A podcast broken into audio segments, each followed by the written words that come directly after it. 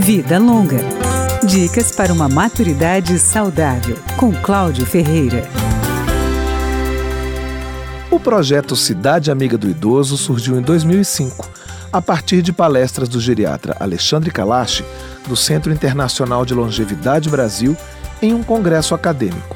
A Organização Mundial da Saúde encampou a ideia e tem um guia para que as cidades possam se tornar ambientes amigáveis para quem tem mais de 60 anos. Quem define o que é uma cidade amiga do idoso é a diretora técnica do Centro Internacional de Longevidade Brasil, a alemã Ina Volker. Em um ambiente inclusivo e acessível que promove o envelhecimento ativo. E assim é uma cidade para todas as cidades. O envelhecimento ativo engloba saúde, participação e segurança dos mais velhos. Com base neste conceito, foram feitas entrevistas com idosos de 33 cidades. As perguntas levaram em conta oito eixos temáticos: prédios e espaços abertos, apoio comunitário e serviços de saúde, transporte, moradia, participação social, respeito e inclusão, participação cívica e emprego, comunicação e informação. Com as entrevistas e os eixos temáticos,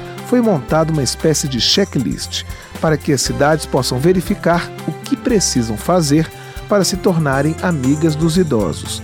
Uma cidade amiga do idoso deve privilegiar a diversidade, considerando usuários com diferentes graus de capacidade.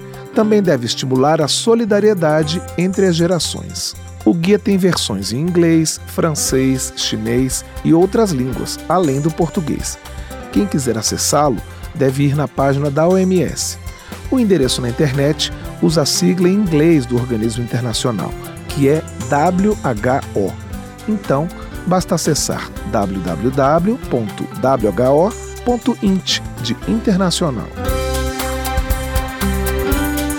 Vida Longa, com Cláudio Ferreira.